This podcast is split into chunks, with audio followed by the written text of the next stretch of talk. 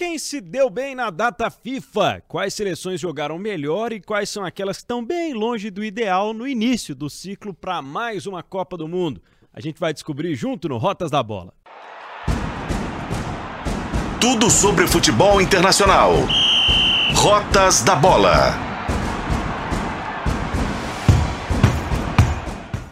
Fala aí, seja bem-vindo, bem-vinda! Tá começando mais um Rotas da Bola. Esse é o podcast de futebol internacional aqui de O Tempo. O Tempo Esportes traz neste episódio um balanço dos últimos dias, né, que tivemos aí de seleções em campo. A data FIFA de setembro. Eu sou Pedro Abílio e comigo o editor do Tempo Esportes, Fred J. Tudo bem, Fred? Tudo bem, Pedro. Quantos jogos de seleções você viu? Eu acho que eu vi uns quatro ou cinco, não vi muitos, confesso. Gostei, Gostei, acho que é bom a gente ver o início do ciclo, né? E acho que tem muita coisa mudando. Esse é um ciclo realmente que me parece diferente. Apesar de que tem um ponto que não me agrada muito, que é o aumento do número de seleções na Copa do Mundo. Só que a nível de competitividade, estou vendo mais seleções melhor preparadas, eu acho, nesse início de ciclo. Faz sentido. Com algumas curiosidades. Algumas, né? Algumas. Algumas bem curiosas. Curiosidades bem curiosas, viu? Muita é coisa pra gente falar nesse Rotas da Bola. Sobre nível de competitividade, Fred, o que você achou do que, do que você viu aí nos nove dias de data FIFA de setembro? Olha, a gente vê nitidamente. A, são situações um pouco diferentes, né? É uma continuidade na Europa das eliminatórias para a Eurocopa. A gente vê na América do Sul as eliminatórias sul-americanas que já eram chatas, com capacidade de ser mais chata ainda. Pois é, Por... já que mais seleções vão se classificar. Né? É, e aí tem um, um, disparate, a meu ver, na, na, América Latina, na América do Sul. Porque que, o que acontece? A, tá cada vez mais nítido que é, são treinos. No Brasil e Argentina vão ter 18 treinos. Inclusive os jogos entre eles são treinos também. É um, um treino um pouco diferente, mas é. Às vezes nem precisa acontecer, né? Como foi, né? É, exatamente, tem isso Não ainda. Aconteceu nas últimas. E a gente vê que o nível de competitividade no futebol europeu, guardado as proporções dos tradicionais sacos de pancada, que sempre vai ter, até porque são mais de 50 seleções envolvidas, mostra que podem pintar personagens novos. Isso talvez é o grande é, é, chamariz para mim da, dessa data FIFA. Tem gente nova que pode buscar um lugar, um lugar ao sol nesse período. Bom, vamos falar de gente nova então na seleção brasileira, né? A gente vai começar esse Rotas da Bola falando sobre as eliminatórias sul-americanas para a Copa do Mundo, como o Fred falou, 18 rodadas, né, para as 10 seleções da América do Sul vinculadas à Comembol e à FIFA que disputam vaga na Copa do Mundo e como a Copa aumentou para 2026, que vai ter jogos nos Estados Unidos, no México e no Canadá, a gente entende né, esse momento diferente de lidar com as eliminatórias para a Copa do Mundo. Aqui na América do Sul, das 10 seleções que disputam, seis têm vaga na Copa e uma vai para a repescagem. E a gente vai começar falando né, sobre esse início aí de eliminatórias sul-americanas. Tivemos as duas primeiras rodadas. É, seleção brasileira, Fred, a estreia do Fernando Diniz como treinador ele não mexeu muita coisa né, no, na estrutura tática que o Tite tinha deixado. Tem até uma entrevista do Marquinhos, zagueiro, que fala que o Fernando Diniz está regando uma semente que o Tite plantou. Eu não sei se isso é bom ou se isso é ruim, a gente pode analisar. Mas o Brasil estreou em Belém do Pará, fazendo 5 a 1 contra a Bolívia e depois, fora de casa, venceu a seleção do Peru por 1 a 0 que é que você gostou mais e o que é que não te agradou na seleção brasileira do Fernando Diniz agora? Jogos que a gente nunca tinha visto, né? Brasil e Bolívia, Brasil e Peru. Inéditos. Meu Deus. É, é só para justificar o que eu falei a respeito da chatice. É porque é muito chato, são 18 rodadas. Então a primeira coisa, antes de entrar na seleção brasileira, a Comebol poderia até repensar o formato das suas eliminatórias para ter um pouco de, um pouco de, de disputa, é. um pouco de emoção. Dividir em grupos, sei lá. Falta criatividade, né? Nossa, é muito é, chato. É muito, muito ruim, é verdade. É muito chato. É muito chato. Ano que vem tem Copa América. É a mesma turma. É muito chato. É muito chato e com cartas marcadas. Né? Brasil, Argentina, Uruguai, Colômbia, Equador. E beleza. Uma vaga aí vai ser disputada. A Bolívia, possivelmente, é uma não. das que não, vai, não, não vão entrar. Enfim. Muito chato. É igual o Brasileirão com a Libertadores, né? Guardadas as devidas proporções em, em relação à competitividade, né? Que o Brasileirão tem. Mas em relação ao número de vagas que a, a, a competição nacional dá hoje para a competição internacional, isso tira um pouco da graça e da briga ali de alguns Total. times que não eram para estar lá, né? E vão Total. estar. Feita essa crítica, é, mas acho que essa crítica ela, ela tem que ser fundamentada porque são jogos contra a Bolívia e contra o Peru. Então, eu esperava um- uma seleção um pouco mais leve, com um jogo mais fluido em relação ao que era antes, se tratando de uma seleção do Fernando Diniz. Ele faz uma escolha pelo Ederson, razões óbvias, É, saída com, com saída apoiada, né? sem dúvida. Não tinha muito onde mexer. Ele entra com o Gabriel Magalhães na zaga. E essa talvez seja uma novidade. O Militão está machucado. É. Nitidamente segue com problemas nas, laterais. É claro. Não sei se o Danilo vai ser o, o lateral para 2026. Talvez não. Acho que ele poderia ter tido um pouco mais de, de, de- de novidade, de criar alguma coisa com essa posição.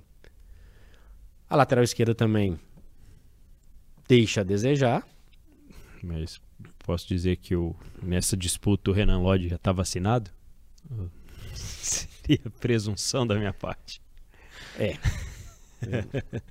piadinhas. Enfim, é, eu acho que a, a- garantia ali que tem o, o Bruno Guimarães já é uma, um- uma situação que aí sim já dá para vislumbrar o futuro, uma coisa.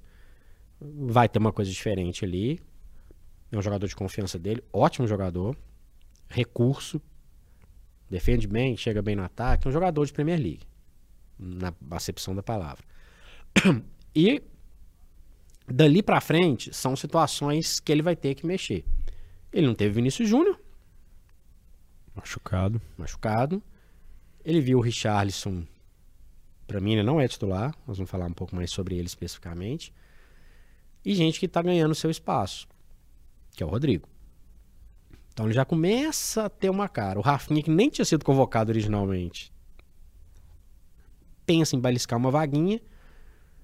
E tem o Neymar, sujeito a altos e baixos, um jogador de técnica apuradíssima, muita qualidade, mas que estava jogando ali contra Bolívia e Peru. Então eu acho que faltou um pouco mais de fluidez, normal.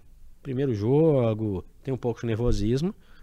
Depois que fez o segundo gol diante da Bolívia, deu uma uma deslanchada natural pela fragilidade do adversário, pela festa da torcida em Belém.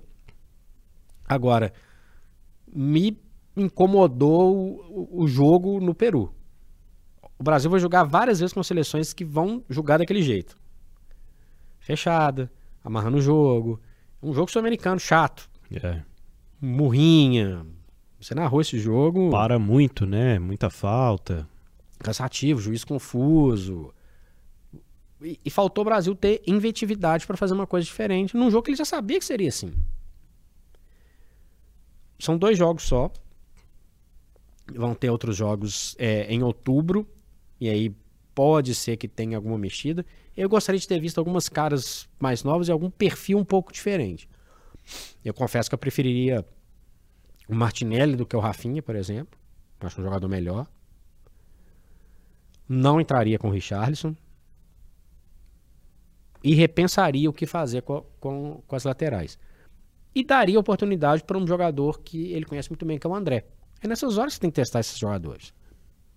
Não é lá no, no amistoso, lá contra o Marrocos, que não vale nada e tal. É uma chance boa de testar algumas peças. Eu não sei o que, que ele pensa a respeito do Joelito. Ele, Imagino que pro, pro meio campo e talvez até numa disputa com o companheiro de time, né? Com, com o Bruno Guimarães ali pelo, pela segunda vaga do meio campo.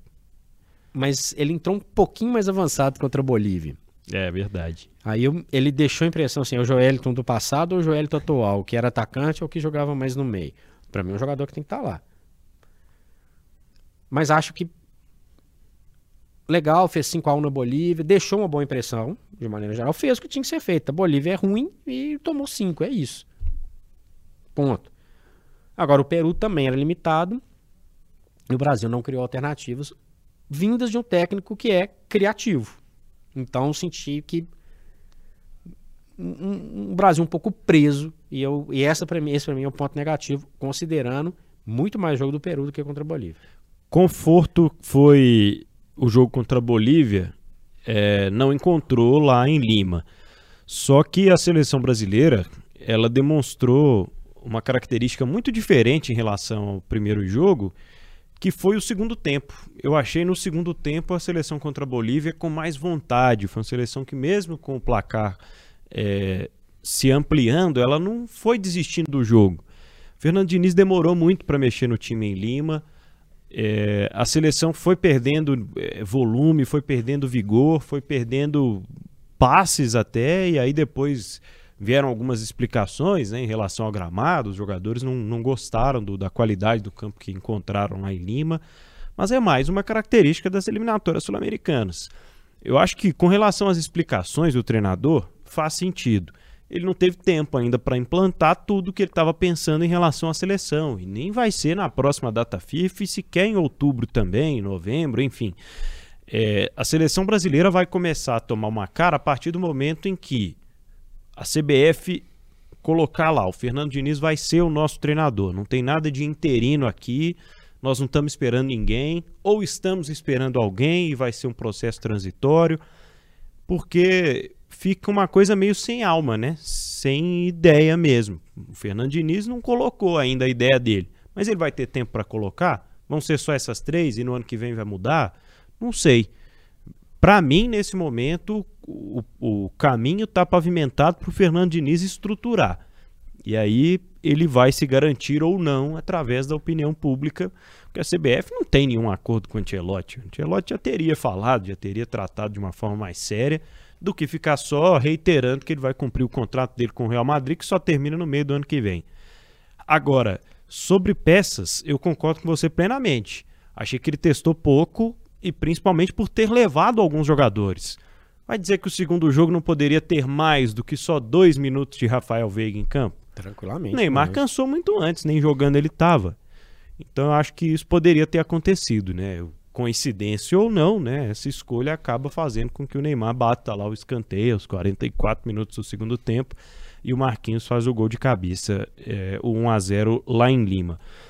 Sobre o Richarlison, Fred, ele hoje tem essa vaga, né? E desde a Copa do Mundo tem sido o centroavante titular da seleção brasileira. Eu entendo que o Richarlison ele já não é nem mais o, a segunda opção, na minha avaliação.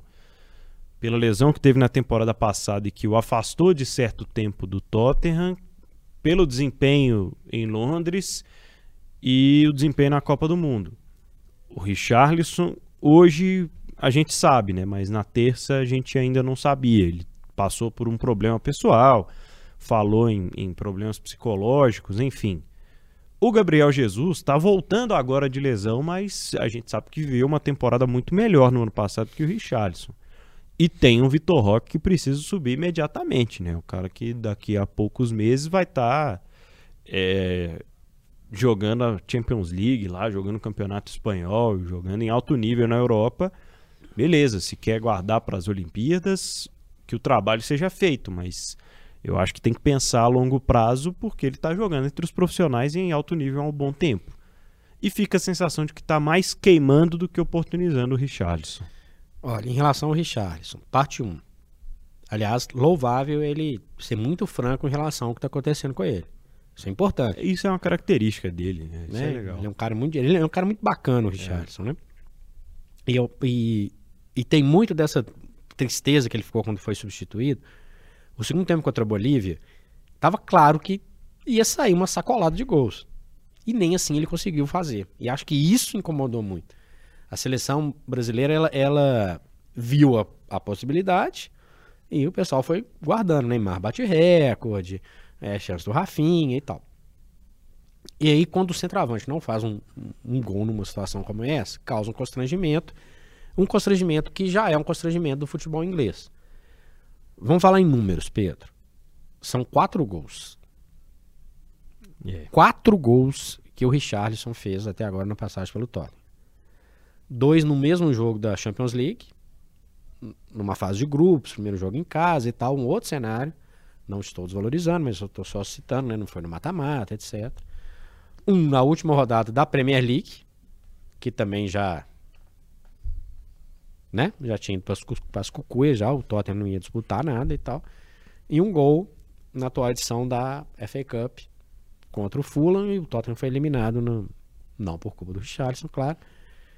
Mas o fato é que o centroavante, o cara que vestiu a camisa 9 da seleção do Fernando Diniz, fez quatro gols, quatro gols numa temporada inteira na Premier League, jogando do lado do Son, do Perisic, do Kulusevich, do, do Harry Kane, quem mais você quiser aí lembrar. É muito, é, é, é, é fraco o desempenho, claro. inegável. Gosto do perfil de jogo do do Vitor Roque demais. Para mim, colo... qual dos três você vai escolher? Eu colocaria o Vitor Roque. É mais artilheiro do que o Gabriel Jesus. É. Tem mais. Me parece ter mais faro de gol do que o jogador do Arsenal. Que taticamente é um cara, para mim, mais completo que o Richarlison.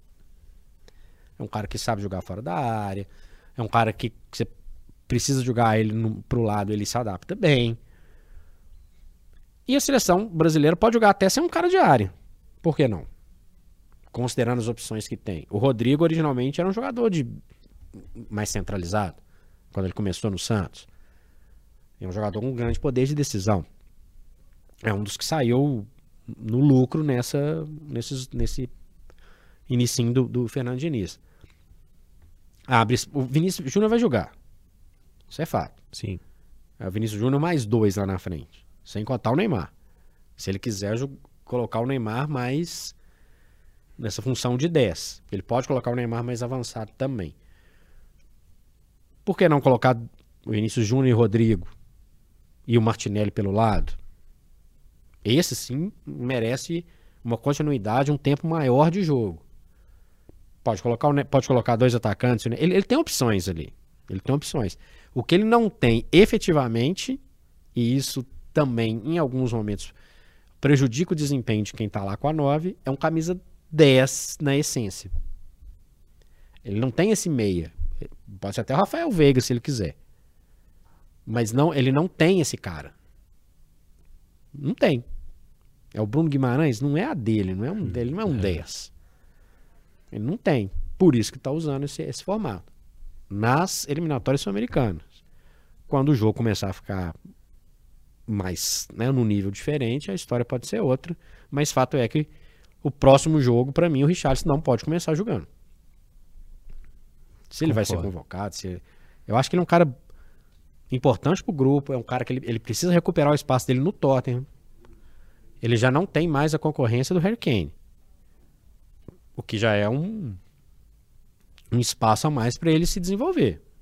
Mas até agora não aconteceu. Não aconteceu. E isso é importante abrir os olhos. Porque ele está ele, ele, ele tá num, num, num, dos clubes do Big Six da Premier League. Quer, coisa quer lugar melhor para você estar? É.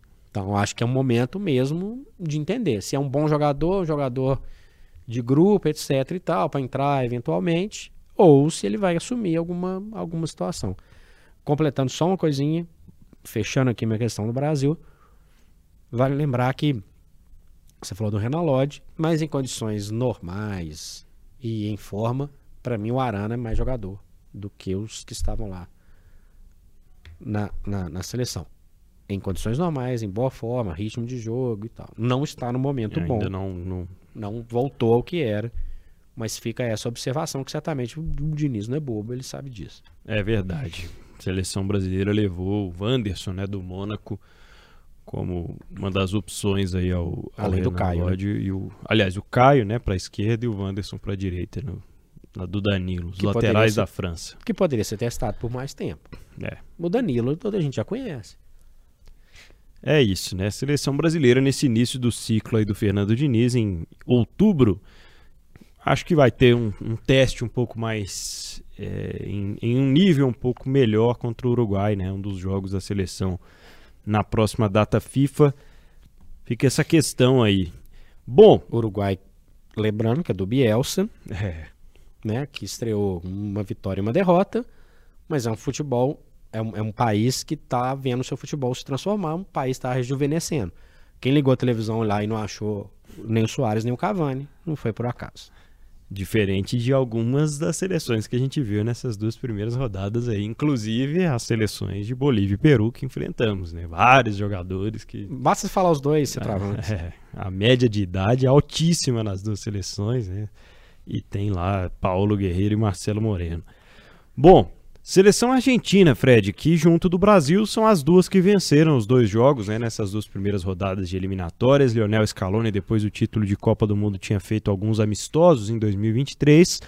Mas as, o, o, fato é que a seleção argentina muda escalação, convoca e reconvoca alguns jogadores, né, alguns mais jovens, e vai mudando aos poucos o seu contexto, porque é, a última derrota foi aquela para a Arábia Saudita na estreia da Copa do Mundo. A Argentina de lá para cá só venceu. Teve, tiveram os empates né, no mata-mata da Copa, na, nas quartas contra a Holanda e na final. Mas a seleção da Argentina vai tomando corpo e tem um fato importante, né? Que no 3 a 0 sobre a Bolívia, o Messi fica o tempo inteiro no banco, né? O Scaloni justificou que eram questões físicas, ele participa do, do primeiro jogo, né? Inclusive faz o gol a Argentina vence o Equador por 1 a 0 mas é, o jogo contra a Bolívia mostrou um repertório grande e assim como o Brasil tinha feito, a Argentina pôde ter um placar elástico, só que diferente da nossa seleção, acho que houve uma oportunidade de testes um pouco maior ali pelo, pelo Scaloni.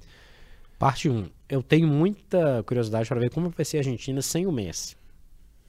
A figura, não só técnica, a figura dele, né? O jogo contra o Equador é, foi um jogo mais ferrenho, mais, mais pegado. Um jogo sul-americano, mas o Equador num nível bem melhor né, do, que, do que a Bolívia. E ele teve, teve o toque de genialidade do Messi, com bons coadjuvantes. E lembrando que se o, o Scaloni, na hora que voltar às eliminatórias, se o Julián Alves não for titular, ele é. desisto, né? Porque o Lautaro meio que. Não, isso aí já estava claro desde a Copa do Mundo. Começou com o Lautaro é. e tal, mas enfim, fica aí essa. essa uma mudança que vai ser nítida nesse, nesse processo. Porque a estrutura está lá, a gente não sabe até quando alguns vão estar, Otamendi, por exemplo. Até o próprio Di Maria, eu fico um pouco em dúvida em relação ao aproveitamento dele. Mas foi decisiva. Foi um jogo truncado, mas foi um jogo importante contra o Equador, porque é esse jogo chato mesmo de eliminatórias, esse sim, jogo, um teste. E me impressiona muito quando a Argentina vai em La Paz e faz 3 a 0 Ah, por quê? Porque La Paz é quase impossível de jogar. A Argentina já tomou 6 lá, com o Messi em campo. O Brasil já perdeu várias vezes lá. Então, são duas questões. A Bolívia é muito ruim é muito ruim, muito limitado. O que é ruim para o futebol sul-americano, porque seria importante ter uma competitividade um pouco maior, já é uma eliminatória tão sem graça. Uhum. E mostra um pouco também de maturidade da, da Argentina, que não precisa de colocar o Messi para jogar. Ah, beleza, poupou ele. Claro que assim, a Argentina vai, vai jogar a Copa 2026. E em último caso, se tivesse ruim a coisa lá, colocaria o Messi. Então, assim, deixou uma impressão de continuidade com algumas pitadas de um processo de transição, capitaneados, na meu ver, por Julian Álvares. E em tese o Messi ficaria fora da, da relação, né? Já que não tinha condições físicas de jogar, não, ficou ali no banco e depois foram descobrir que ele assinou a súmula lá como auxiliar técnico, né?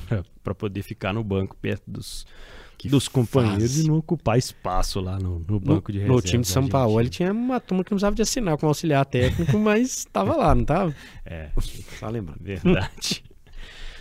Vamos falar sobre a Europa. Aliás, algo, algo mais sobre a América do Sul, Fred? Eu pontuei o Uruguai no processo de transformação, de rejuvenescimento muito interessante. Verdade. Gosto do Equador, que começou punido com menos três pontos. Pela questão da, da treta lá na, na, na, na inscrição do, do Brian, né? É. É, vejo o futebol paraguai numa queda longa e acentuada.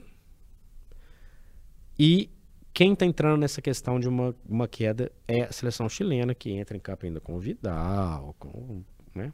É, inclusive o Vidal se lesiona, né? Com Medel. Verdade. Né? Assim. Então, Brasil e Argentina num pacote, Uruguai, Equador e Colômbia num outro pacote. A Venezuela, baseado na atual fragilidade de Paraguai e Chile, rapaz, pode sonhar, viu? Acredite é, se quiser, nessa quantidade de vaga. Eu acho também, a Venezuela foi finalista sub-20 não tem muito tempo, né? E essa geração lá do Soteudo, né? Essa geração só não, não conseguiu fazer uma boa transição ainda, né, para a seleção principal, mas eu acho que isso aí em algum momento vai acontecer, principalmente porque uma das ideias, né, de se ter mais seleções na Copa do Mundo é que seleções como a Venezuela, né, seleções que estão emergindo possam disputar um nível de competitividade um pouco maior e quem sabe desenvolver, né? Vamos ver o que vai ser aí da seleção venezuelana, uma das poucas incógnitas que nós temos nas eliminatórias sul-americanas.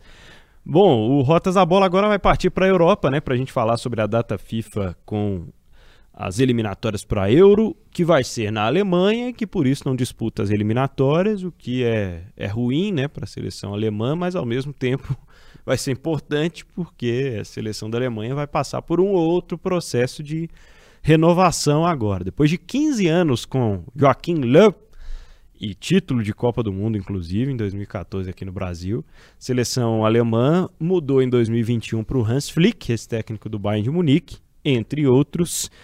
E o Flick foi demitido depois de um vexame em casa, 4 a 1 para o Japão, Fred. A Alemanha já está fazendo presepada há algum tempo, né? É, Duas Copas do Mundo de presepadas. E amistosos também que não traziam confiança nenhuma. Levando em conta que com o vôlei interino ganhou da França logo depois da sacolada que o Japão deu, alguma coisa pode ter mudado. Eu fico com a impressão de alguma coisa interna podre que, né? É, e o, o... Eu fiquei com essa coisa no ar. Foi o Gundogan que deu uma entrevista falando que os jogadores estavam com a sensação de terem deixado o Hans Flick na mão. Que eles não queriam que ele fosse demitido, mas entendiam, né, que de certa forma eles eram meio que culpados ali, porque o treinador estava se dedicando. Pois é. E aí esse é um processo de de geracional que ainda é um, um pouquinho complicado. Você falou do Gundogan. Quem que fez o gol da Alemanha contra a França? O primeiro? Miller. Miller. Ainda. Ainda.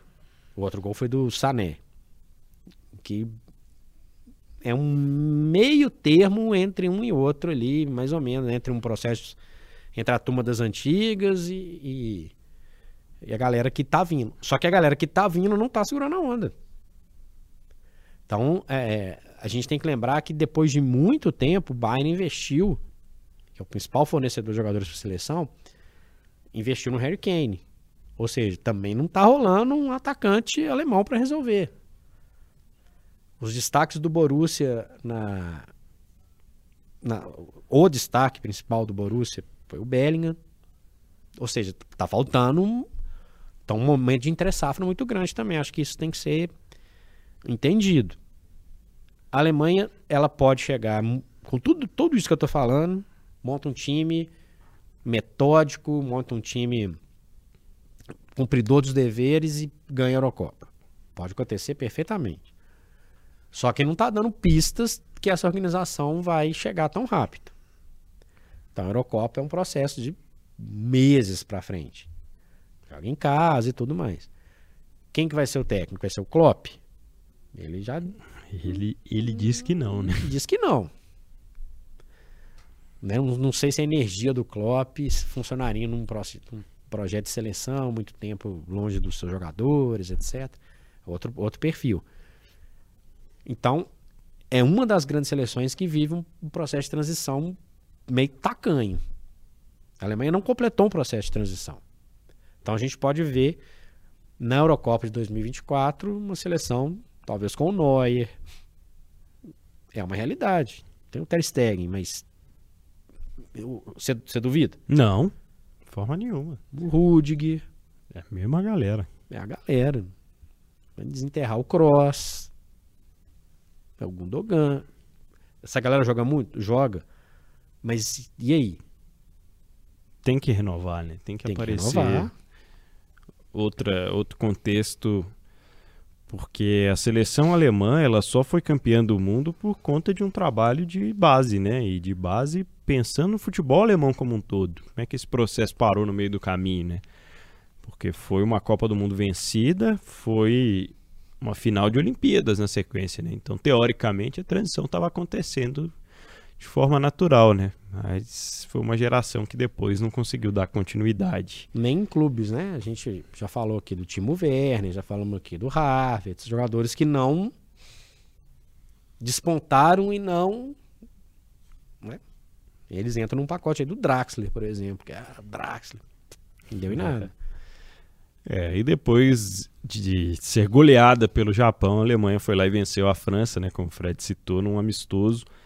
É, sobre o Japão, tem, tem alguma surpresa nisso aí, Fred, nessa vitória? A gente fala do metodismo alemão e a gente está falando de uma nação metódica e programada. Tem mérito do Japão nessa goleada mesmo. 4 a 1 jogando fora de casa na Alemanha. Tem mérito. Tem mérito. É uma, mérito. Tem é uma organização de mais tempo. A Copa do Mundo eles se encontraram, inclusive. E o Japão tem crescido o nível. Se vai disputar uma final de Copa do Mundo é outra história. Mas tem o mérito associado ao momento da Alemanha completamente bagunçado. Muito bem, tivemos mais rodadas, né, para as eliminatórias da Eurocopa. Vamos falar sobre algumas seleções e começar por aquelas que estão ainda com 100% de aproveitamento. É claro que o Fred já citou aqui, tem seleção demais disputando as eliminatórias para a Eurocopa. É, tem muito saco de pancada e a gente tem visto isso. Só que Portugal, por exemplo, Fred, Portugal sempre está lá nesse mesmo grupo, com contra seleções como Luxemburgo, tal, não sei o que, Suécia às vezes. E tropeça, tropeçou em muitos momentos, né? Teve dificuldade. Portugal chegou a, a disputar a repescagem para jogar a Copa, Portugal chegou a, a ter dificuldades para se classificar para a Euro em algum momento, mas vai, vai de uma arrancada de seis primeiras rodadas com seis vitórias, em que fez 24 gols e não tomou nenhum. São portuguesa Claro, teve 9 a 0 sobre Luxemburgo, isso precisa ser levado em consideração, mas só de já estar virtualmente classificada das 10 rodadas, né, com essas seis vitórias que conquistou, já é um fato legal, ok, para Portugal. né? Essa sim é uma seleção que faz uma transição muito legal. O primeiro que eu imagino o Cristiano Ronaldo suspenso, fora do jogo, que ele poderia ter feito vários gols, É. os, esses 9 a 0 E aí é muito interessante a gente ver o time de Portugal com o Roberto Martinez, para mim um técnico mais moderno e, e capaz de dar um, um, um, um jogo para essa seleção mais qualificado do que com o Fernando Santos, Que já foi demitido da Polônia, seis jogos. né? Alemanha, Polônia e, enfim, é- é- a gente está vendo algumas coisas que não não existiam antes, né? Então é interessante ver. A seleção portuguesa é uma seleção agradável de ver jogar. Sim. E é Diogo Jota, e é Bruno Fernandes, são jogadores acima da média. O próprio Gonçalo Ramos, Bernardo Silva, e, e por aí vai. É uma seleção agradável. Portugal não chega em nenhum momento como grande favorito para conquistar alguma coisa. E isso também joga a favor de Portugal. Estabelecida, é uma seleção estabelecida. Com o Cristiano Ronaldo, a gente vai ver o que, que o Martins vai fazer. Joga a bola para ele, muda o estilo de jogo mais do que o 9 a 0 o que eu acho interessante é o jogo sem o Cristiano Ronaldo. Era algo impensável há algum tempo um placar desse mesmo contra o Luxemburgo, sem o Cristiano Ronaldo. E a gente viu Portugal decidir por jogar sem o Cristiano Ronaldo numa Copa do Mundo, né? É sinal de que essa transição ela já não é de hoje, não é só com a chegada de um novo treinador, mas o próprio Cristiano Ronaldo entendendo que o seu espaço já é diferente, né? E que ele precisa abrir um pouco de passagem também para outros jogadores, passar o bastão com o conhecimento dele, com a experiência dele, porque Mas vai jogar a Copa. vai ser muito útil. Vai jogar a Copa 2026? Vai. Mesmo jogando no Sauditão? Vai. Vai. É. Vai. Não duvido, não duvido de forma nenhuma, né? Vamos ver como vai ser o desempenho de Portugal na Euro no ano que vem. Portugal que ganhou em 2016. A França, Fred, fez 2 a 0 na Irlanda. Teve essa derrota que a gente citou, né, para a seleção da Alemanha no amistoso. Mas é outra das seleções que está em 100% ali e continua navegando em, em águas um pouco mais tranquilas. Ainda que com as dificuldades né, de encontrar sequência. A França é uma seleção que enfrentou problemas na Copa com lesões, né? ainda vem enfrentando alguns, mas é uma seleção que continua muito forte, né? continua na primeira prateleira sempre. E estabelecida, né? É uma Totalmente. seleção estabelecida. Vai mexer uma pecinha ou outra. Já tem um perfil de jogo, é... já tem os caras que são acima da média, já tem um processo de renovação que funciona muito bem. Você imagina o Tchouameni para a próxima Copa. Imagina o Camavinga para a próxima Copa o próprio Mbappé para a próxima Copa. A França, uhum. ela é hoje, ela é favorita para a Eurocopa e para a Copa. Tranquilamente, é. É, verdade. É, é uma seleção de muito bom nível, bem, muito bem defensivamente, um meio de campo estruturado e o tem o Mbappé, que é uma extra classe. Então, a França é favorita para as próximas competições que, que participar. É um trabalho de continuidade que dá certo questões físicas aí também e alguns testes, né? Por exemplo, o Colomuani, o Mbappé não jogou amistoso contra a Alemanha, só jogou o jogo valendo, né? Contra a Irlanda.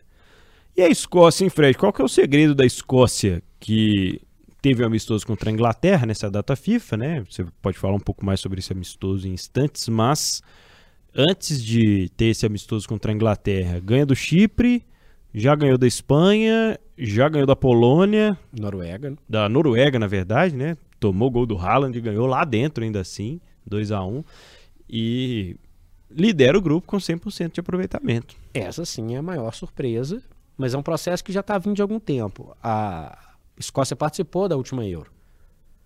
Não foi bem, mas participou. A maior surpresa, sem dúvida nenhuma, ter vencido a Espanha, que desandou a fazer gols aí nessa, nessa data FIFA, pegando essas Chipre, companhia limitada. A Escócia hoje ela ela colhe os frutos de ter jogadores em, em times importantes na Premier League. Então, o futebol é, é, é o goleiro. É... Ah, você vai falar, puxa, mas o Robertson, que é o, que é o capitão, lateral do Liverpool, é um jogador diferente na seleção da, da Escócia, ao McTominay, que é um jogador reserva do Manchester United, cornetado. Ele desandou a fazer gols, é um, é um meia um pouco mais avançado, ele é um meio campista um pouco mais avançado na Escócia. E o McGinn do Aston Villa e por aí vai. Essa rodagem dos jogadores escoceses unidos agora no, na, na, na, seleção tem ganhado corpo. Tierney, que é lateral do Arsenal, enfim, e tem mais jogadores para citar. É, é uma seleção, ela não é uma seleção brilhante, ela não vai fazer um jogo vistoso, mas é uma seleção mais compacta e competitiva. É a grande diferença da Escócia de que não joga a Copa do Mundo desde 98. Tem tradição, tem uma torcida fanática e tem uma possibilidade de ser, não para não para disputar título, mas de voltar a figurar nos campeonatos. É um país apaixonado por futebol e é muito legal ver essa, essa paixão sendo retribuída em campo. Taticamente, redondinha nos padrões escoceses. Não espere uma coisa brilhante, tá? Por favor.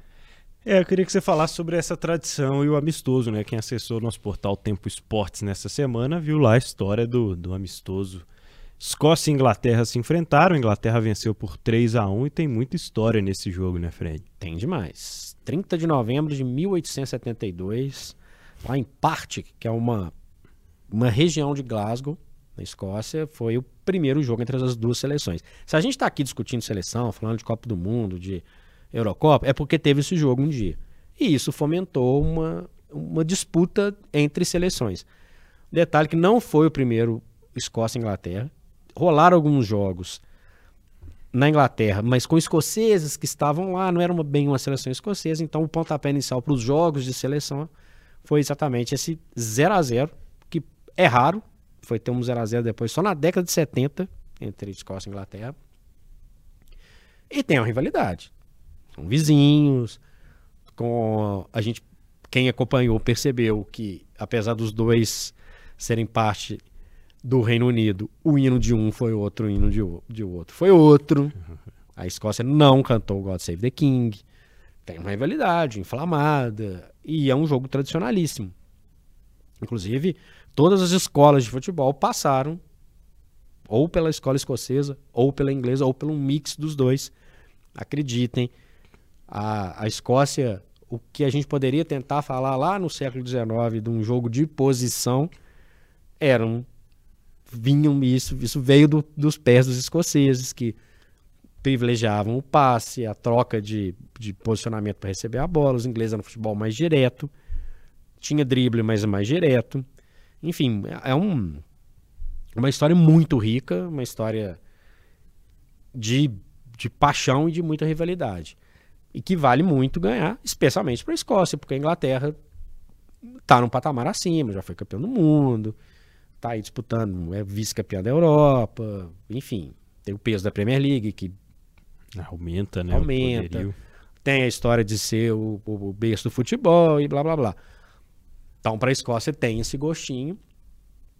Lembrando que nesses primórdios a Escócia ganhou muito mais da Inglaterra do que o inverso. Isso foi sendo mudado com o passar do tempo. E foi um bom teste para a Inglaterra. A Inglaterra empatou com a Ucrânia 1 a 1 pela Eurocopa, com seu time titular, com alguns alvos de cornetas, justas na minha opinião, e efetivamente fez um teste contra a Escócia.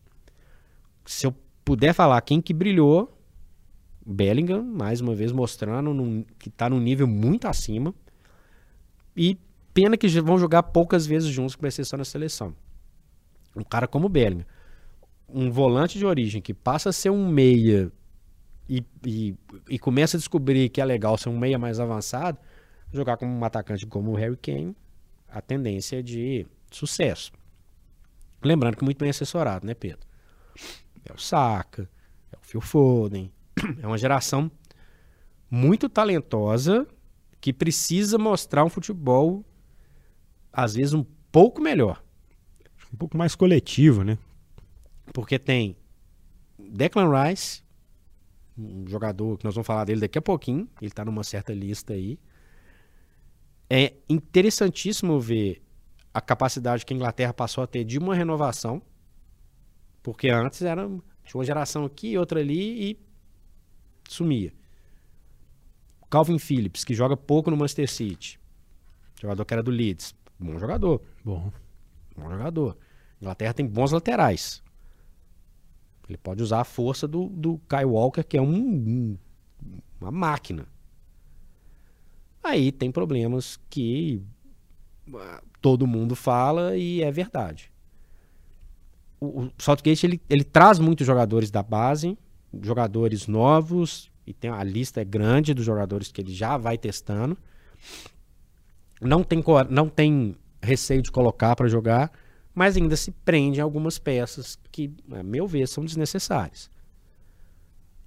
Anderson, ok, é um jogador experiente e tal, mas ele começou o jogo contra, contra a Ucrânia. Já está na hora de dar uma repassada. Mexer, né? Mexer. Tem opções para isso. E, obviamente, Harry Maguire, que é um jogador que é, é, até pessoalmente é ruim esse bullying eterno que ele sofre. Ele tem uma participação ok na seleção? Tem. Tem. Jogador de duas Copas do Mundo. Não tem uma série de falhas, falhas grotescas e tal. Só que ele está muito exposto. Está muito exposto. Muitas falhas no Manchester United. Um jogador caríssimo. Que não rendeu o que era esperado. E aí eu, se fosse Southgate, evitaria a convocação dele exatamente para não ter esse burburinho. Era para estar tá falando de outras coisas. Aí o Harry Maguire vira tema de conversa. E é um negócio, nós falamos do, do Richarlison, isso psicológico de qualquer um é afetado. E ele tem o, o Guerri despontando, né? Não sei se é assim que pronuncia. E o Mr. Brighton lá, o, é, o Dunk. Dunk a Bom vida jogador. inteira jogando no Brighton, Bom né? Foi convocado agora. Tem o White do Arsenal, que poderia ser uma dessas peças, talvez. Tem o Mings, tem o Tomori, tem pois jogadores. É. Tem o John Stones, que não foi convocado porque está machucado, e que é obviamente titular. Que é até versátil, né? Faz mais de que só a zaga. Pode jogar como é volante. Bom, é bom também. ter esse tipo de jogador em seleção, né? Pois é, o, o Southgate até falou sobre o, o Harry Maguire, sobre ele nunca ter visto ele acha que é totalmente desproporcional né, as críticas que o Maguire sofre nesse, nesse momento, e eu até concordo com ele, porque virou uma coisa muito pessoal, né, que nem sempre está ligada só ao desempenho, mas isso mexe muito com a cabeça, com o psicológico, né? Tanto que os erros vão aparecendo e o gol da Escócia é um gol contra do Harry Maguire. Que não precisava estar tá ali. Era, era para preservar o jogador. Entrou no segundo tempo, né? Entrou no segundo tempo. Pra quê? Pois é. Tinha outras opções no banco. Não precisava. Então acho que nesse caso tinha que ser poupado. E para fechar esse, essa janela da, da seleção da Inglaterra, eu tenho mais segurança no Ramsdale do que no Pickford.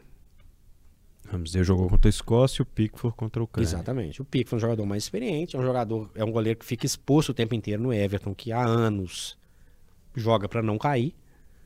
Aparece muito, é um bom goleiro, mas um goleiro sujeito a mais falhas. O Ramsdale, na minha opinião, ele é um goleiro mais regular, um pouco mais seguro.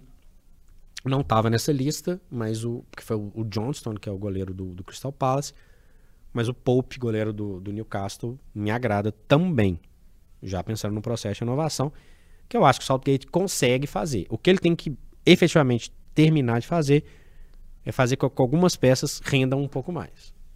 Bom, ainda nas eliminatórias da Euro, Fred, temos Espanha, Holanda, Itália e Bélgica, seleções fortes, é, potências aí da, das primeiras prateleiras do futebol europeu, que estão em zona de classificação no momento, né? Mas são aquelas seleções que já tropeçaram, que a Espanha, por exemplo, a gente falou aqui da derrota, né, para a Escócia, fez seis lá no Chipre, como era de se esperar, e seleções que tentam voltar aos seus melhores momentos, né? Todas essas estariam mais ou menos hoje na mesma, na mesma prateleira. Bons nomes, bons jogadores, momento de transição, especialmente na Itália, com o Spalletti. Mas são seleções que você espera muito e às vezes elas não entregam tudo que, que a gente espera. Então, seleções que efetivamente oscilam por diversos motivos. A Espanha é uma seleção muito jovem, com muito potencial, mas ainda muito jovem. A Itália, um processo de reformulação longo, que ainda não cravou. O mesmo serve para Holanda e Bélgica em perfis diferentes. A Holanda é uma seleção hoje mais nova e a Bélgica meio fechando o ciclo daquela turma que. Geração Bélgica. Geração, é, e tal. Mas está fechando o ciclo com uma renovação que não é tão simples assim. Como pegam, como tem bons jogadores e esses grupos da Eurocopa é um ou outro que vai causar algum dissabor, elas estão na, na fase de classificação, mas ainda nitidamente num processo de, de transição.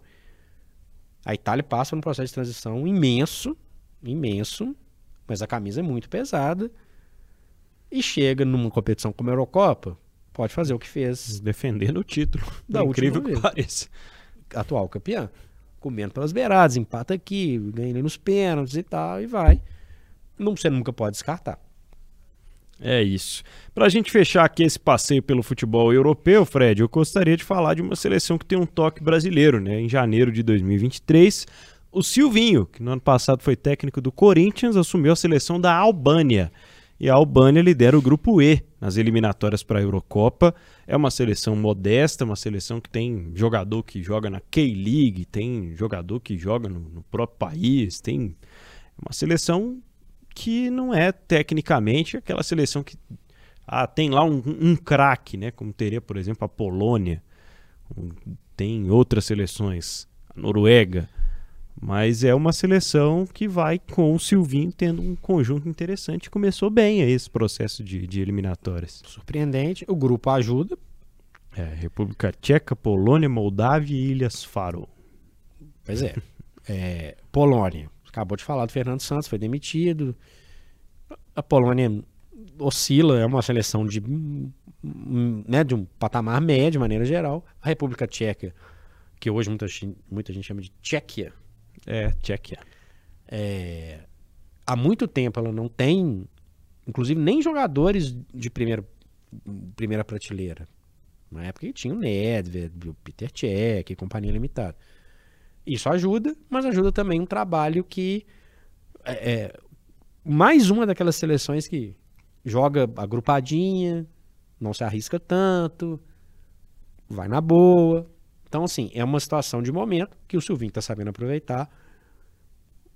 Vai para a Eurocopa? Não sei, não está garantido. Pode surpreender? Talvez. A gente já viu a Islândia, por exemplo, surpreendendo num perfil mais ou menos semelhante. Compacto, ajustado, sem fazer grandes invenções e contando com as seleções que vão naturalmente saber para jogar contra esse tipo de seleção. É, acontece muito. E o Dorivo e o Zabaleta são os auxiliares do Silvinho lá na seleção albanesa. Todos falam albanês. Sem dúvida. Muito bem, vamos falar aqui ainda sobre um outro tema relacionado a essa data internacional, mas o Rotas da Bola tem, claro, você já sabe, o apoio da KTO.com. Você pode acessar a KTO.com e palpitar no futebol das seleções também, nos amistosos, nas eliminatórias para Euro, nas eliminatórias sul-americanas, com a seleção brasileira tem muitas novidades, é só você acessar lá a KTO.com. E além dos jogos das seleções, todas as competições. E olho especial para essa reta final de Copa Libertadores, hein? Tem muita coisa legal rolando lá na KTO.com. O pessoal pode acessar e conferir, viu, Fred? Pois é, tem o finzinho da Copa do Brasil também que ainda dá, hein? Oh. Pois é, o importante é tem muitas maneiras de você aproveitar o esporte e se divertir, viu, Pedro? Brincando do jeito responsável. E se você tem mais de 18 anos, entra na KTO.com, faça o cadastro, porque na KTO é onde a diversão acontece, Pedro Amigo. No primeiro palpite lá na KTO, você coloca o tempo no cupom, tudo junto, e ganha 20% de bônus. Bom, vamos lá falar sobre o FIFA The Best, Fred J. Lionel Messi é atual detentor do título de melhor do mundo da FIFA, que publicou uma lista, né, e com como era tradição, a gente tinha muito brasileiro. Hoje em dia não tem mais, viu, Fred? Pois é, é, é um reflexo do que a gente está vendo em campo, em Copas e tudo mais, né? Lembrando que o brasileiro que teve maior apelo para estar nessa lista, o Vinícius Júnior, não está. E aí eu pois acho é. que ele merecia estar, só é uma outra questão. O Messi, ele ganha a Copa do Mundo. Mas ele faz uma temporada no Paris Saint-Germain que, pelo amor de Deus. Não, mas tá indo bem no Inter Miami, pô. Beleza. É... Imaginando a questão midiática e a questão de, de Champions League, Erling Haaland, né? Difícil imaginar que não vá ser ele, né? Pouquíssimo provável. Eu não descartaria o Messi pela questão pela... de Copa e tal, mas é. a, a, trecho europeu do Messi foi.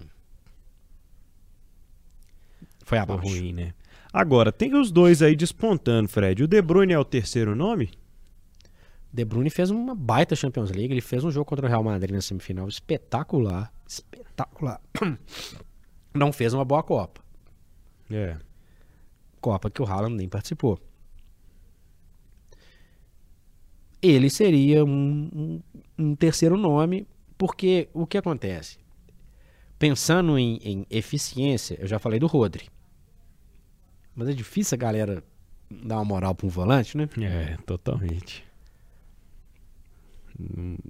Gundogan fez boa temporada. Maravilhosa também. Não é Espetacular. Assim, né? Aliás, tome Manchester City, né? É verdade, tem muitos jogadores do City de forma muito merecida, né? O City ganhou três títulos importantíssimos, uma temporada muito difícil. É, sobre os goleiros, né? Aparece na lista como uma grande surpresa o Bono, que até vai para a Arábia Saudita depois de um período no Sevilha e se despontou mesmo por conta da Copa do Mundo, né? Foi com a seleção marroquina que despontou aí o Bono e é a, a agradável surpresa, né? O Onaná, que vai para o Manchester United, finalista de Copa da Champions League, né? Com a Inter de Milão ele é uma boa surpresa também. E tem o Ederson aí entre os indicados. Ele quase não trabalhou com as mãos, né? pelo que fez com os pés, talvez, viu, Fred? Pois é. E você sabe que esse é, esse é uma. Essa disputa é a disputa mais acirrada Por quê? Será que vai ser o Bonu, semifinalista da Copa do Mundo? Não duvido. Eu talvez iria nele. É. Né? O Ederson, pelos mesmos motivos do Haaland, guardadas as proporções, tá num outro patamar. E o Onaná pela Champions League. Ponto. Fora disso, pra mim é zebra. é. Tem o Ter Stegen e o Courtois ainda nessa lista aí dos... Lembrando que na lista de melhores jogadores, só para completar o que eu falei em relação à Inglaterra, o Declan Rice está nessa lista. Não vai ser o melhor jogador do mundo, mas é uma prova que existe um processo de renovação importante a ponto de um jogador inglês novo estar nessa lista. E legal, um jogador inglês novo e que jogou a Conference League, né? Que não tá lá em cima na tabela da Premier League, tá nessa lista também. Isso mostra mais, né? Do que a gente vem falando sobre o nível do futebol inglês aqui. Pra gente fechar os treinadores, Fred, o Guardiola, Inzaghi da Itália e da Inter de Milão, né? O Simone Inzaghi, o Postecoglou, e hoje é um dos queridinhos aí agora do, do futebol europeu, Técnico do Tottenham. técnico do, do Tottenham, chamam ele de Andy, né? Andy. É é um- um- saiu meio um Andy lá na Inglaterra, que é Quase um angel. Spalletti com o Napoli campeão italiano e depois assume a seleção da Itália e o Xavi Hernandes que volta para o Barcelona agora como treinador. Acho que esse é só para constar, né, que parabéns, você cumpriu aí o ciclo eterno do futebol, mas ainda não tá na, na prateleira dos outros aqui que estão nessa lista, viu, Fred? Essa também é fácil, né? não tem É. muito, não É. tem muito o que discutir. né? Essa é fácil. É interessante que nessa lista não tem o, Spa, o, Spalletti, né? É verdade. Que é o campeão do mundo. O Guardiola, né, gente? O Scaloni, né? O Spalletti, tá tem. aí. Perdão, tem o Spalletti tem. Eu pensei numa coisa e falei outra. Spalletti tem, não tem o Scaloni. É, é o Guardiola. Mesmo se o Scaloni tivesse. Verdade. Mas Co- podia estar, né? Do Deveria estar, né? estar, né? Deveria estar, né? Verdade. E aí com, com o Spalletti formaria aí o, o top 3. Nem sei quem vai no top 3 aqui com o Guardiola e com, com o Spalletti nesse contexto. Até porque, assim, o Inzaghi, pelo trabalho na. Chegou com a, com a Inter de Milão na, na final. Ok. E beleza. Mas o Scaloni tinha que estar aqui. Verdade. Postecoglou não, né? Não. Não, Menos, né? Nem. Ainda não. ainda não. Mas tem sido muito comentado nesse nome no, no futebol europeu no momento. É isso, pessoal. Alguns detalhes aqui dessa, dessas últimas semanas aí que tivemos de data FIFA, da data FIFA de setembro.